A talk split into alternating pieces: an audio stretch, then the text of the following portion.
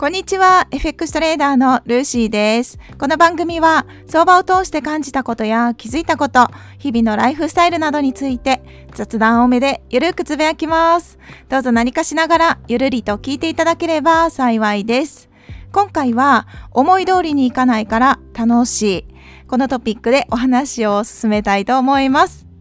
皆さんは FX したことがある方ですかね？多くの方がこの音声配信を聞いてくださってる方ほとんどの方が FX をしてる方もしくはこれから FX をしようかなとか FX に興味がある方がほとんどだと思うんですけれどもはい FX 思い通りにいかないことたくさんありませんか？どうでしょうか？トレードをやってると本当にですね 本当に思い通りにいかないことがたくさん出てきます。私はたくさん出てきました。そんな時落ち込む気持ちだったり悔しいっていう気持ちとかねいろいろ浮かんでくると思うんですけれども今回のタイトルが今の私の気持ちなんですね。思い通りにいかないから魅了される FX にそして楽しいって感じる場面がすごく増えてます。はい。この気持ちがね正しいとか正しくないとかそういう話ではないんですけれどもどうですかね？思い通りに行く方が嬉しいし楽しいって感じるのはごく自然な感情だと思います。私も FX やっててできればですね思い通りの値動きになって利益がどんどん積み上がってきたらそれはそれは嬉しいなって思いますけどそれがですねずっと続くともしかしたら楽しさとは違う方向に行くのかなって思う時があるんですね。はい ちょっとややこしい話ですけど思い通りに行くことがやっぱり嬉しさでもあるけどそれが当たり前になりすぎるときっと人って感謝しにくくなったりありがたさが分かりにくくなるんですよね。でそこでですよ FX って本当に思い通りにいかなくないですか？どうですかね？思い通りにっていうのが自分の理想が高すぎるから思い通りにいかないっていう場合もあれば原因とか要因っていうのはそれぞれそのトレーダーさんによって違うと思うんですけれどもなかなかすぐにですね簡単に稼ぎ続けることができないからこそ自分の頭をフル回転してそして創意工夫ですよね。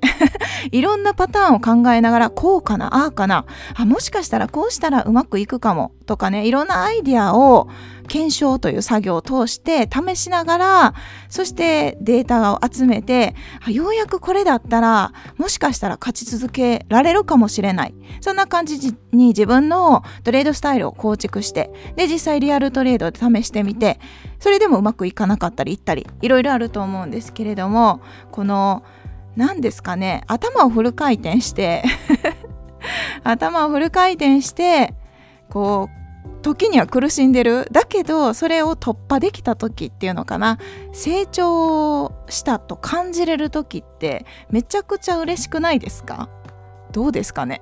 私だけかな？この成長欲にこう楽しさを感じるっていうのは私はすごく感じるんですね。だから FX もすごく楽しいって思えるしそう簡単に勝たせてくれないからこそめちゃくちゃ楽しいって思います。といっても初めからこんな気持ちになれたわけではありません。FX 始めたての時はやっぱり何が悪いんだろう？何が何を変えればもっと上達できるんだろう？そんなことばっかり考えてたんですね。今でももちろん同じように考え考えるんですけれども昔の方が結構ネガティブにっていうのかな？できない自分を責めてたりそんな捉え方をしてたんですけどそもそも初めてやることだからできなくて当然。ですよね。途中からそんな感じにね開き直った時があります。いつ開き直ったかはちょっと忘れちゃったけど早々に開き直ってまあできないならじゃあ練習を続けたらいいよねっていうそんな感じで前進できるように心を切り替えていったんですね。で皆さんご存知かと思いますがパナソニック家電製品です。パナソニックを1台で築き上げたと築き上げた経営者松下幸之助さん。ご存知だと思うんですけどね。その方も言われてます。彼の名言にはとにかく考えてみることである。そして工夫してみることである。そしてやってみることである。失敗すればやり直せばいい。はい。すごくシンプルなんですけどここに FX の FX だけじゃないけどスポーツもだし何か目標を達成するためのステップが全てギュッと凝縮されてる言葉だなと思って今回ぜひ紹介。皆さんも知ってるかもしれないですけどぜひぜひ取り上げたいなと思ったんです。とにかく考えてみることである。そして工夫してみることである。そしてやってみることである。失敗すればやり直せばいい。そうなんですよ。転んだら起き上がればいい。ね。すごく単純明快だと思うんですけどなかなかこのシンプルなアクションっていうのかな。それがね時には受け入れられないってこともあるかもしれません。なぜなら FX だったら金額的にお金が関わってくるから人間にとってすごく大事なもの一番初めに大事なのが命ってよく言われてで2番目に大事なのがお金ってよく一般的には言われるんですね。人間にとって大事なもの。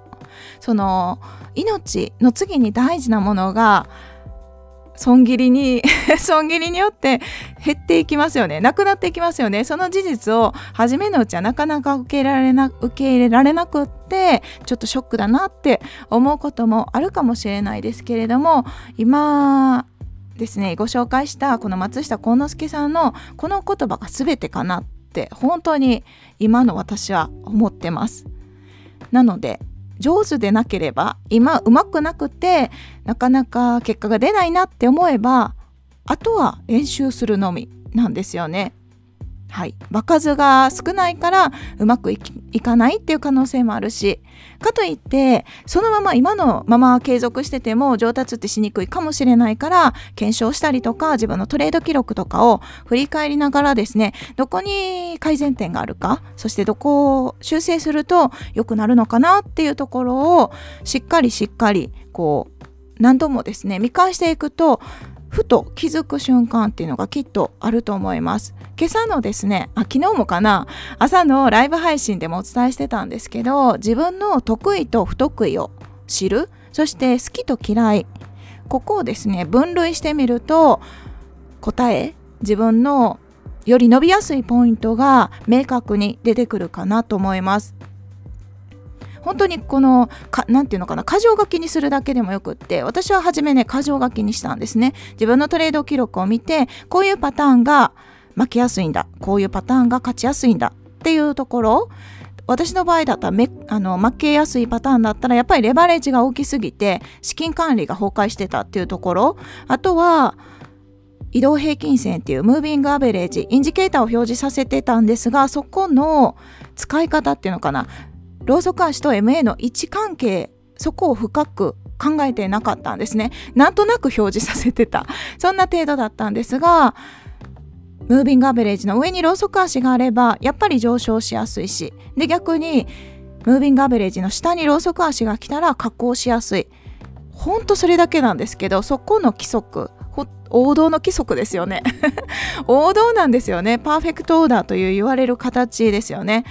MA の形が外から長期中期短期に綺麗に並んでる。それがパーフェクトオーダ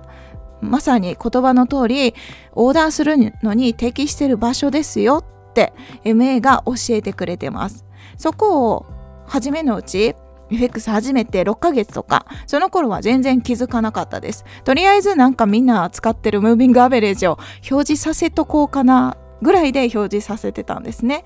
なのでトレード記録を見て自分の勝ちパターン負けパターンを分類してでそこをさらにさらに細分化ですね。買ってる中にもさらにグループ分けできると思います。そして負けてるパターンもさらに細分化できるんですね。で一つずつ潰していく作業。で得意は結構自動的にね伸びていくのでもちろん意識的に伸ばしていくのがいいと思いますがまずは負けパターンを減らしていく。なのでそこをもうトレードしないっていうそんな感じにノートレードに変えていくだけでも間違いなく成績ってあの右肩上がりに利益が積み上がっていくんですね。面白いくらいです。